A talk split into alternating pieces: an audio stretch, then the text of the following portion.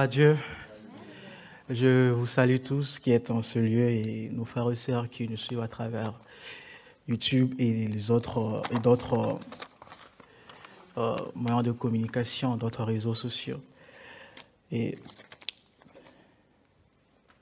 vous savez, nous sommes le mois dans lequel nous sommes, c'est nous sommes au mois d'octobre, comme vous le savez tous. Et euh, qui dit octobre en Europe, ça veut dire, qui dit octobre dit mois automne comme saison. Il y a quelques mois passés, on était pendant l'été. Pendant et pendant l'été, tout le monde a sorti ses vêtements de l'été, ses vêtements légers pour l'été. Et quand l'automne est arrivé, nous avons pris nos vêtements d'été, nous avons mis ça dans la valise et nous avons sorti nos vêtements d'automne. Et après, quand ça sera l'hiver, ça sera ainsi. Et vous savez que pendant l'été, la personne qui mettra ce vêtement d'hiver pendant l'été va souffrir. Et, et vice-versa. Par là, par là, par là, cette notion nous apprend une chose, c'est que l'être humain que nous sommes, nous vivons en fonction d'une chose, nous vivons en fonction du temps. Tu peux avoir envie de mettre le vêtement d'été pendant l'hiver, mais tu ne sortiras pas malgré tes envies. Et comme vous l'avez compris, ce soir, je vais prêcher ou je vais apporter mon message sur, euh, mon terme ce soir, sur les temps. Je vais essayer un peu ce soir de parler du temps sous plusieurs aspects.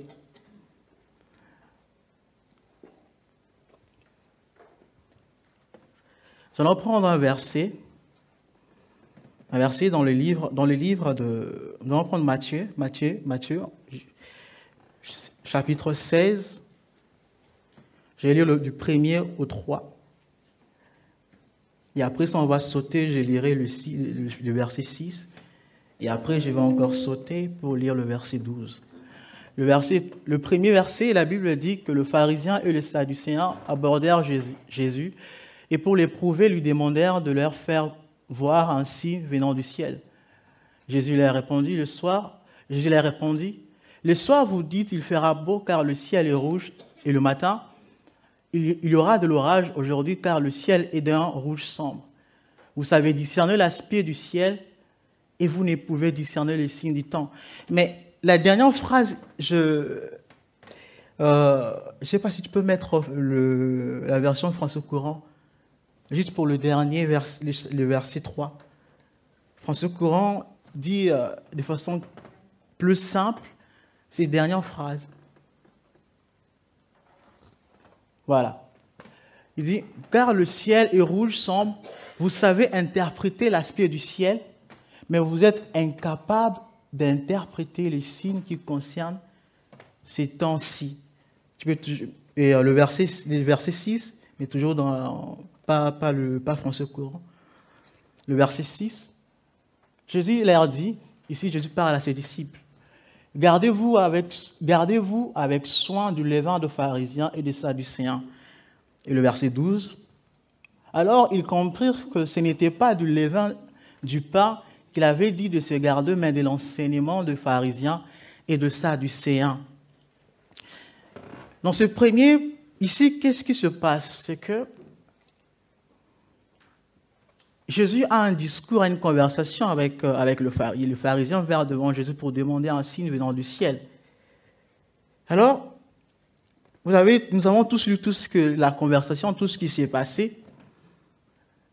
Mais à la fin, une phrase que Jésus dit à ses disciples, demande à ses disciples de se préserver, de se garder des enseignements de pharisiens. Ces passages commencent par la notion du temps et finit par une interdiction. Et cette notion, et qu'est-ce par là, qu'est-ce que je vais simplement communiquer ce soir, c'est que Jésus ici est simplement en train de faire comprendre à ses disciples que si ces hommes sadducéens et pharisiens sont incapables de comprendre les temps dans lesquels ils sont. Nous sommes, par exemple. Comment arriveront-ils à vous orienter? J'ai enlevé le mot enseigner, j'ai mis le mot orienter. Dans l'enseignement, il y a deux aspects. Il y a, l'aspect informatif, il y a cet aspect où on t'informe, il y a l'information. Quand on parle de l'enseignement, il y a l'information et il y a la formation. Et vous savez, dans les enseignements, il y a souvent un, un vocabulaire qui est souvent utilisé, l'orientation, réorientation. Et celui qui enseigne, en quelque sorte, c'est comme une personne qui oriente un peuple, un public. Et ici, Jésus est en train de faire comprendre à ses disciples comment ces gens, comment ces gens, ces gens qui sont incapables de comprendre les temps dans lesquels nous sommes, comment arriveront-ils à vous enseigner? Comment ces gens arriveront-ils à vous orienter? Mais avant d'aller plus loin, j'aimerais d'abord définir les temps. Le temps, par définition, plus simple, c'est que c'est une mesure de l'évolution de phénomènes. Mais avant d'aller plus loin, vous savez, quand nous, reculons un peu, quand on recule un peu avec ce passage que nous avons lu, il y a trois notions que j'ai compris dans ces passages. C'est que quand Jésus est en train d'interdire, de demander à ses disciples de, de, se garder des enseignements des Sadduciens et des pharisiens, parce qu'ils ne comprenaient pas, ils étaient incapables de comprendre le temps dans lequel, de comprendre ou de lire les signes de temps. Par là, j'ai compris une chose, trois notions que je comprends, c'est que, que celui qui est capable, qui sera capable de lire ou de comprendre les temps dans lesquels nous sommes, sera capable d'orienter sa propre vie. Celui qui sera, le deuxième point, le deuxième point que je compris, la deuxième notion que je compris que celui qui comprend, qui sera capable de comprendre toujours les temps, sera capable d'orienter les autres sera capable d'orienter les autres. Et je définis maintenant, plus loin, je définis les temps, cette notion du temps qui est la mesure de l'évolution de phénomènes. J'aimerais qu'on puisse retenir ces mots, mesure, les temps, la mesure. Les temps servent, c'est parmi les choses qui servent à mesurer. Et il y a une autre partie, l'évolution de phénomènes. Quand on parle de l'évolution, en fait, il y, a, des choses qui sont sous-entendues dans ce mot évolution, parce que l'évolution, ça peut être de façon positive, de façon négative. Mais c'est grâce au temps qu'on peut arriver à comprendre, en fait, est-ce que, est-ce, temps, entre le temps X et le temps Y, est-ce que la chose a gardé toujours ça?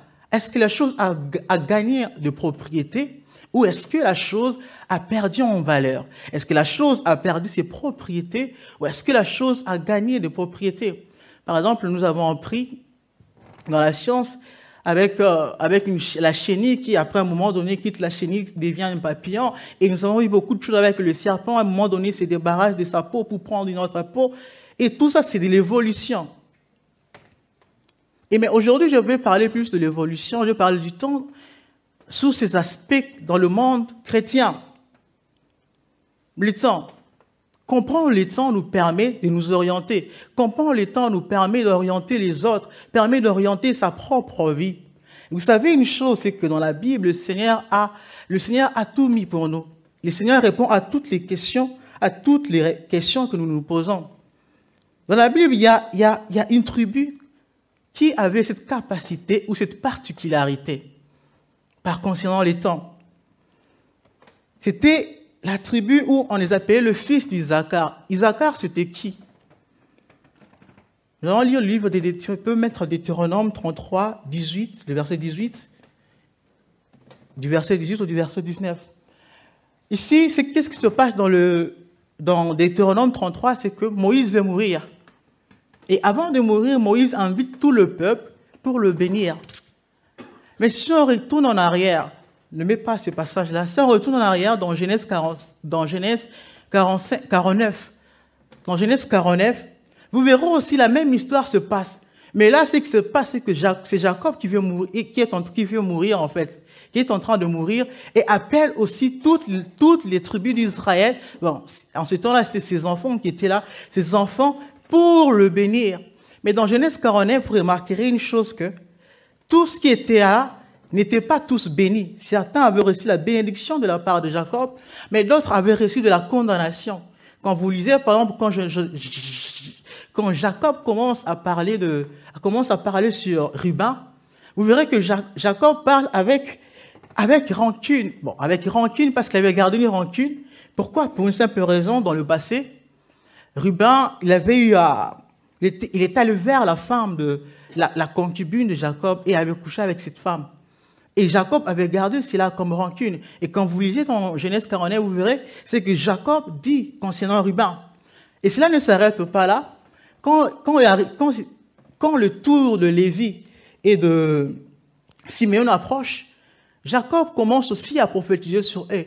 Mais là, il rappelle, il rappelle à, Simeon et à Lévi, à Simeon et à Lévi, leur violence, leur nature de violence.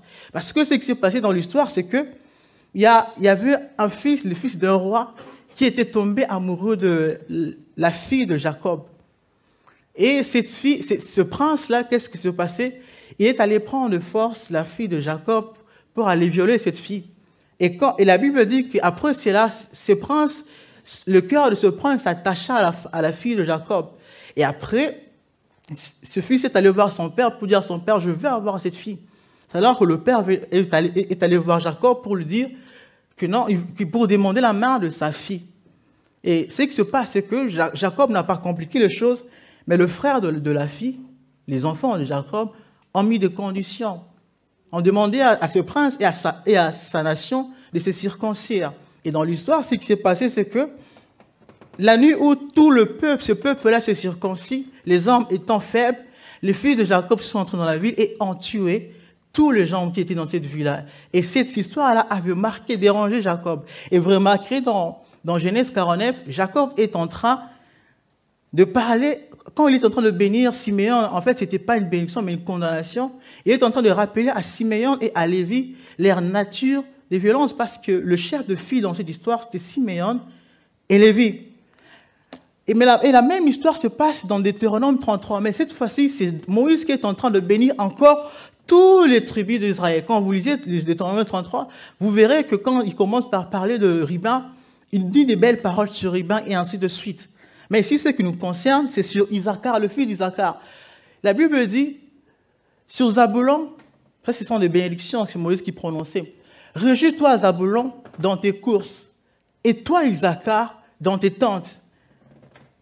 Tu peux avancer, s'il te plaît Ils appelleront le peuple sur la montagne Là, ils offriront des sacrifices de justice, car ils suceront, car ils l'abondance de la mer et les trésors cachés dans le sable. Ils appelleront le peuple sur la montagne. Quelle capacité, quelle était cette capacité, quelle était cette chose qui, quelle était cette capacité, quelle était cette capacité qu'avait le fils d'Isaac pour Qu'est-ce qui permettait en fait au fils, qu'est-ce qui allait permettre au fils d'Isaac d'être capable de, de, sonner de la trompette, d'inviter le peuple sur la montagne? Il y a deux mois passés, le, pasteur Jean-Marc nous a prêché sur la montagne. Donc, euh, on comprend en fait le sens de la montagne. Mais quelle était la capacité que ce fils d'Isaac avait pour savoir à quel moment inviter le peuple sur la montagne pour sacrifier, pour offrir de sacrifices La réponse à cette question c'est dans 1 Chronique 12, le verset 32. 1 Chronique 12, 32.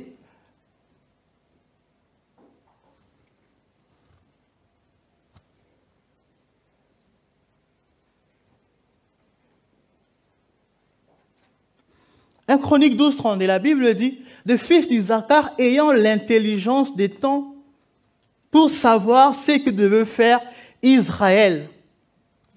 Et après 200 chefs et tous leurs frères sous leurs ordres. Ils avaient cette capacité que Dieu avait mis en eux, cette intelligence de comprendre, d'étudier les temps dans lesquels ils étaient. Et grâce à cette capacité de comprendre les temps, ils pouvaient orienter le peuple à quel moment il fallait monter à la montagne pour offrir de sacrifices à l'Éternel. Un chrétien, le but, c'est que, le but de ce que je vais dire, c'est que ou c'est que la notion de ce que je finis par comprendre dans ces passages, c'est que un chrétien, un homme de Dieu ou un enfant de Dieu ou un chrétien qui sait, qui, arrive à, qui sait comprendre ou lire les temps dans lesquels il se trouve, il ne va pas s'amuser. Mais ce que je veux nous, inviter ce soir, si vous avez cette capacité de comprendre ou de lire les temps dans lesquels tu te trouves, gloire à Dieu. Mais si nous n'avons pas cela, j'aimerais nous inviter ce soir, c'est que si ce n'est pas ici, mais quand nous allons rentrer chez nous, demandez à Dieu, Seigneur, donne-nous la capacité, cette capacité, si, parce que donne-nous cette capacité de comprendre les temps dans lesquels nous sommes.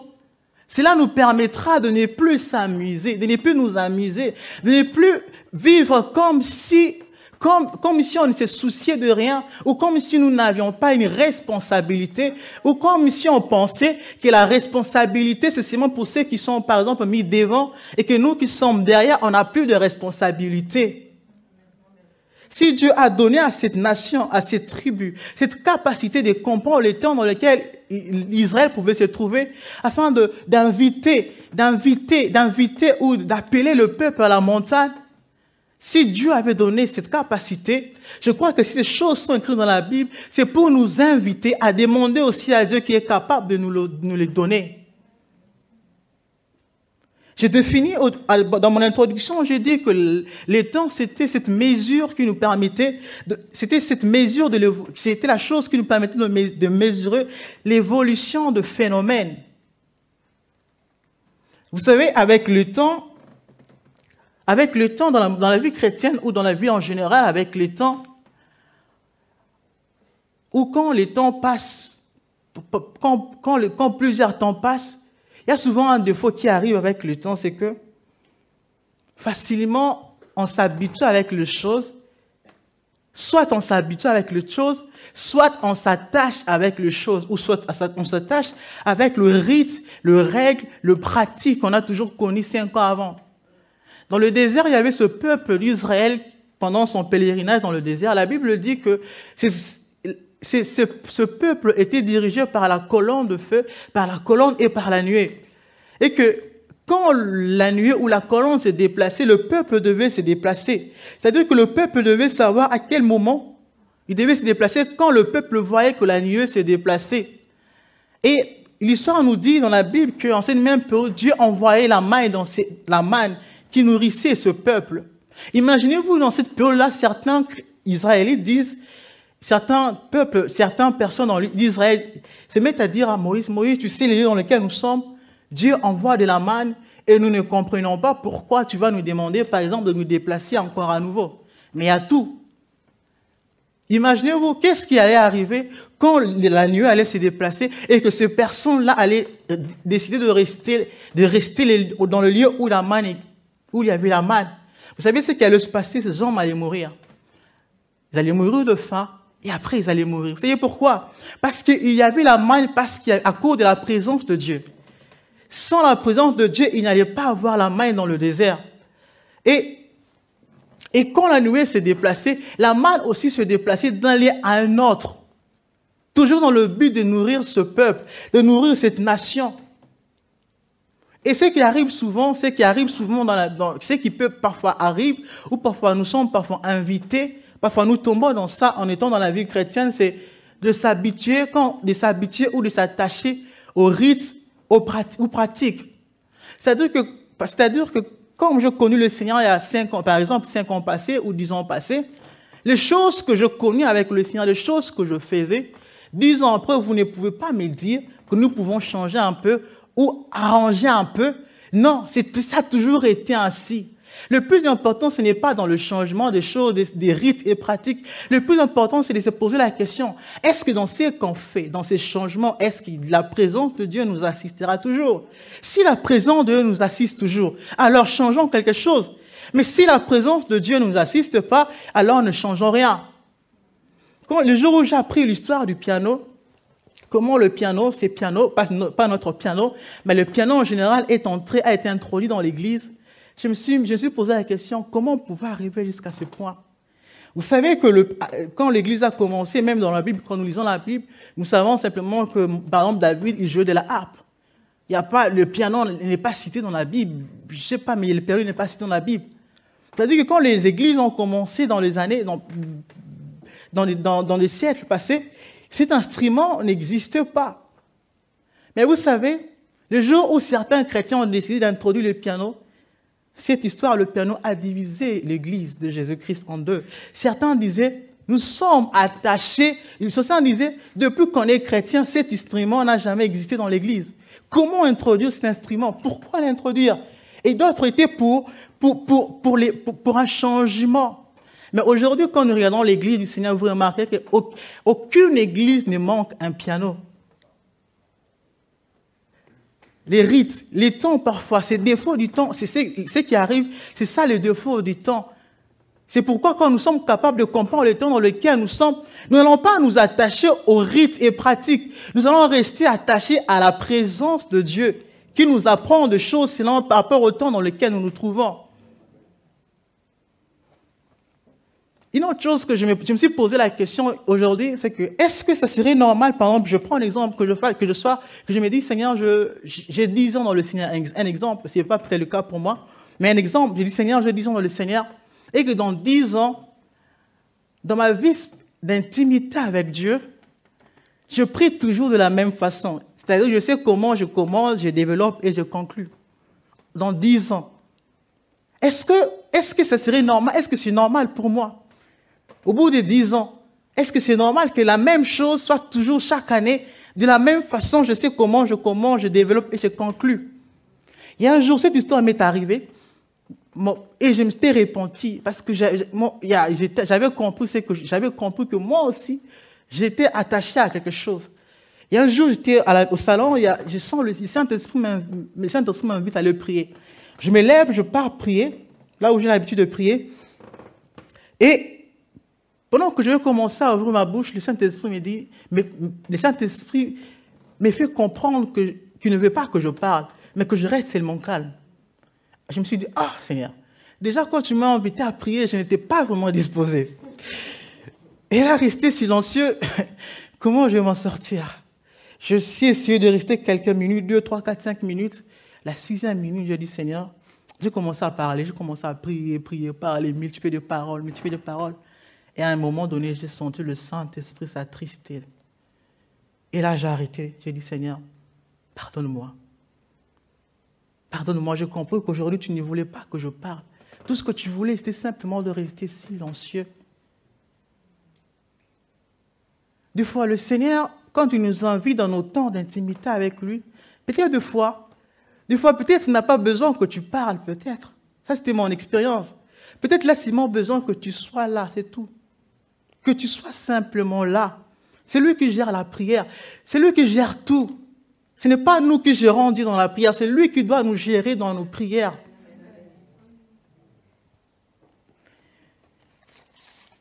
Et je vais commencer par chuter. Je vais prendre un verset dans Ésaïe 7, 4, et Ésaïe, chapitre 7, le verset 14. Est-ce que tu peux mettre la version second 21 Oui la version Second 21. Isaïe, chapitre 7, verset 14.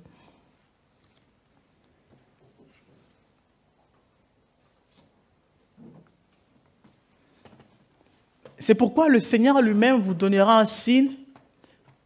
Ça, c'est le second 21.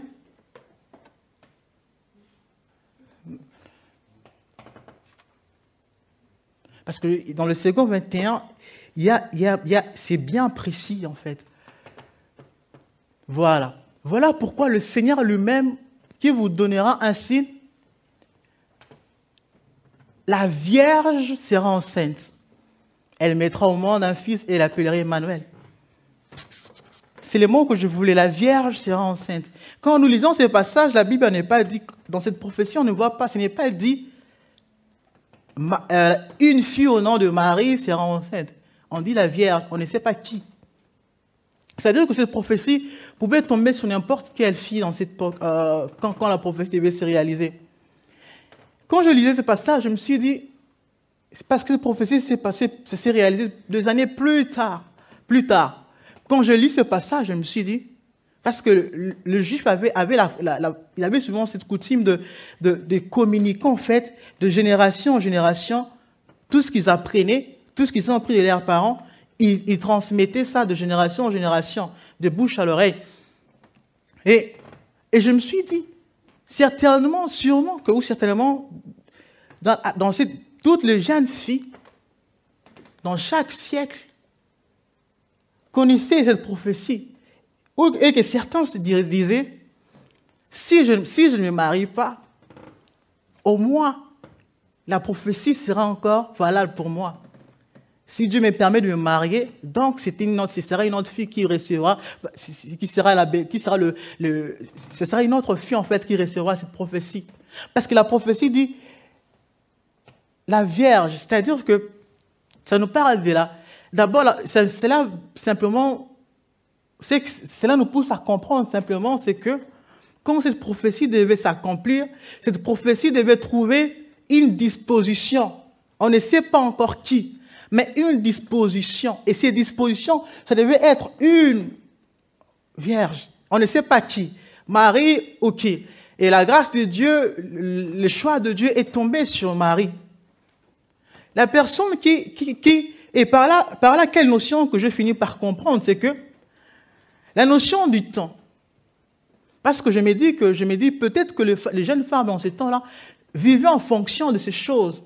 Je disais peut-être c'est dans notre temps que le Messie viendra, Emmanuel viendra. Si je ne me suis pas encore marié, au moins que je sois disposé ou disponible par rapport à la prophétie. Et cette notion de la notion du temps nous permet de vivre en fonction un homme qui, la notion du temps nous permettra de vivre en fonction de Dieu et non pas en fonction des hommes. Parce que ici, quand on vit en fonction de la prophétie, c'est en fonction de Dieu. C'est-à-dire que des fois, même tes désirs propres humains peuvent s'éveiller un jour, un soir, mais quand tu te, rêves, tu te rappelles de cette prophétie, tu te dis, je ne suis pas encore marié, je suis encore en état de recevoir la prophétie. Et quand la prophétie est arrivée, la prophétie a trouvé une personne disponible qui avait cette disponibilité. C'était Marie. Bon, ça ne veut pas dire que toutes les filles de cette époque-là euh, n'avaient pas ces disponibilités que Marie avait, mais c'était le choix de Dieu. Mais avant que ce soit le choix de Dieu, elle était d'abord disponible. Une autre chose, c'est que dans Acte 2, verset 1, quand nous lisons Acte 2, verset 1, la Bible commence par les jours de la Pentecôte. La Bible commence par le jour de la Pentecôte. Mais, quand nous lisons Acte 1, Jésus dit à ses disciples de monter à, Jérusalem, de rester dans un lieu, dans, celui-là, et, attendre que le consolateur, que la promesse se réalise. Dans Acte 2, la Bible commence par le jour de la Pentecôte. Après, c'est la virgule. La Bible dit, ils étaient tous ensemble. C'est-à-dire que c'est là on peut comprendre simplement que le jour de la Pentecôte, le jour où Dieu nous pouvons comprendre que le jour de la Pentecôte était le jour où Dieu lui-même, dans son plan, dans son dessein, avait choisi, avait décidé d'envoyer son esprit. Mais ce jour-là a trouvé des gens qui étaient déjà, qui étaient disponibles et disposés dans le lieu. Imaginez-vous qu'en ce temps-là, certaines personnes se disaient, bon, on a trop entendu, bon, on part. Pensez-vous que ceux qui seraient partis allaient bénéficier de la chose? Aujourd'hui, toutes les églises, nous parlons, nous prions partout. Tu peux aller, tu entends toujours. Nous voulons vivre le réveil que nous avons entendu. Nous aussi, nous voulons vivre cela. Et simplement, je vais te dire aujourd'hui, c'est que c'est bien de prier pour le réveil, mais c'est mieux de prier le réveil et de rester disponible et de rester disposé. Parce que tu ne sais pas quand le réveil viendra. Mais quand le réveil viendra, comment ce réveil te trouvera, dans quelle situation? Qui a dit que ce réveil viendrait un mardi soir ou un dimanche matin? Nous ne le savons pas. Mais lui seul le sait. Mais quand ça viendra, dans quelle situation tu seras? C'est ça qui est plus important. C'est pourquoi la notion du temps te permet de vivre en fonction de Dieu et non pas en fonction, en fonction des hommes. Et la notion du temps te permet, te permet d'être, à tout moment, d'être disponible pour Dieu. Je vais conclure par ces passages je vais conclure avec ces deux versets. Vous savez, je parlais du temps, mais en parlant du temps, je parlais encore de, la prière. On nous a toujours appris qu'il ne faut pas seulement prier, il faut aussi lire la parole de Dieu. Il ne faut pas seulement lire la parole de Dieu, il faut aussi prier. Et je voulais en fait être équilibré. Je vais conclure par, je parlais de la prière, en parlant du temps, je vais toucher les domaines de la prière aussi, un peu. Je vais conclure par en touchant les domaines de la méditation de la parole de Dieu. Daniel, le verset, chapitre 9, verset 1.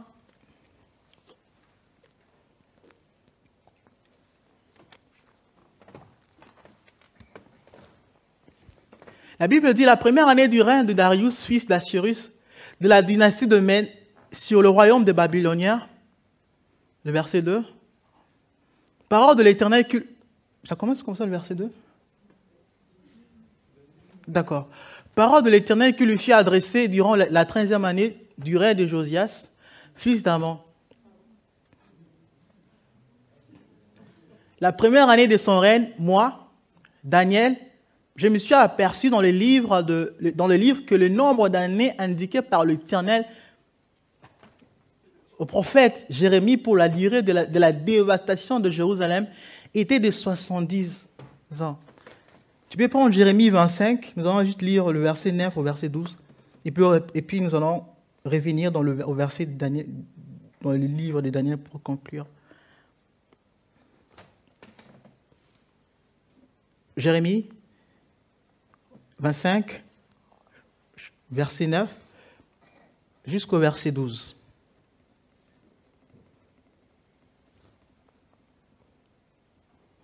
Je vais, je vais prendre et envoyer tout le peuple du nord, déclare l'Éternel, ainsi que mon serviteur Nebuchadnezzar, roi de Babylone. Je vais le faire venir contre ce pays, contre ses habitants et contre toutes les, maisons, les nations qui l'entourent. Je vais le vouer à la destruction et faire d'eux un sujet de, consternation et de moquerie. Il n'en restera que de ruines, et c'est pour toujours. 10. Je ferai disparaître de chez eux les cris de, réjouissance et de joie, le chant du fiancé et de la fiancée, les bruits de la meule et, la, et la lumière de la lampe. Tout ce pays deviendra une ruine, un endroit dévasté, et ces nations seront esclaves du roi de Babylone pendant 70 ans. Ce qui se passe, c'est que cette prophétie a été annoncée, prononcée par Jérémie. Et Daniel se trouve dans l'année où la prophétie devait, où, où les choses qui a été prononcée par Jérémie devaient arriver. Mais ce qui se passe, c'est que quand nous lisons dans le, dans le verset 3 de Daniel, dans le verset 3, dans le verset 3 de Daniel 9, verset 3, le verset 2, s'il te plaît. Voilà. Il y a, quelque chose qui m'a capté. La première année de son règne, moi, Daniel, je me suis aperçu dans les livres. C'est-à-dire que si, Daniel n'était pas un homme, un homme de lecture, si ce n'était pas un homme qui lisait les prophéties, qui lisait, en ce temps-là, il n'avait pas, pas de Bible, mais il savait toutes les prophéties des prophètes. Si ce n'était pas un homme qui lisait les prophéties écrites par les prophètes, est-ce qu'il serait en mesure de, se rendre compte que les, que les 70 années que Dieu avait dit étaient déjà passées?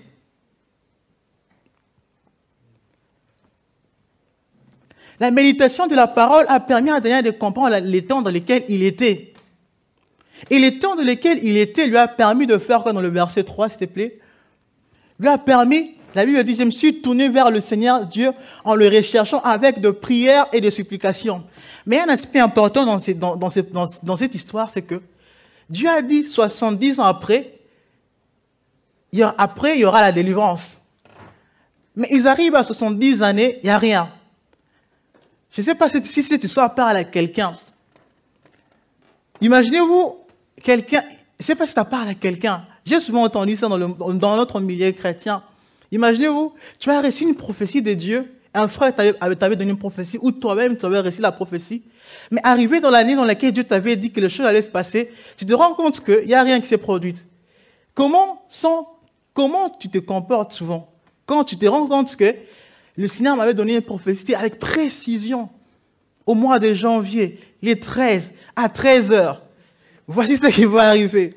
Arriver ce jour-là, dans la même ère, il n'y a rien qui s'est produit. Comment tu te comportes Si c'était un, frère qui t'avait donné cette prophétie, ou quand c'était toi-même qui avais reçu cette prophétie, est-ce que tu te poses et tu te dis, est-ce que je ne m'étais pas trompé? Est-ce que le frère ne s'était pas trompé dans la prophétie? Ou est-ce que tu te comportes comme Daniel te dit, je suis dans l'année de la prophétie, dans l'heure, à l'heure de la prophétie, Dieu avait dit dans sa parole, dans sa parole, nous fait comprendre que quand il déclare une parole, il veille à ce que cette parole s'accomplisse. Et je me trouve dans cette année, je me trouve dans mes droits de demander à Dieu, Seigneur, qu'est-ce que tu avais dit par rapport à cette année? Ici, Daniel est en train de nous enseigner la chose, c'est que une prophétie peut être prononcée et tu peux te retrouver dans cette année de la prophétie et ne rien vivre. Et si tu n'es pas un homme de la méditation, tu peux parfois passer à côté de ce qui a été dit. Et après commencer à dire, Dieu m'avait dit, je n'ai jamais vu de choses. Ma conclusion est celle-ci que la capacité de comprendre le temps te prévient du danger. Cette capacité de comprendre le temps a permis à, Daniel de ne plus continuer à vivre dans, dans, cette servitude du roi de Babylone. Et la capacité de comprendre le temps dans lequel tu te trouves te met à jour. Tu arriveras à savoir si tu, es en retard dans le temps pour qu'on avance. Je veux qu'on puisse prier. Je vais te faire une prière.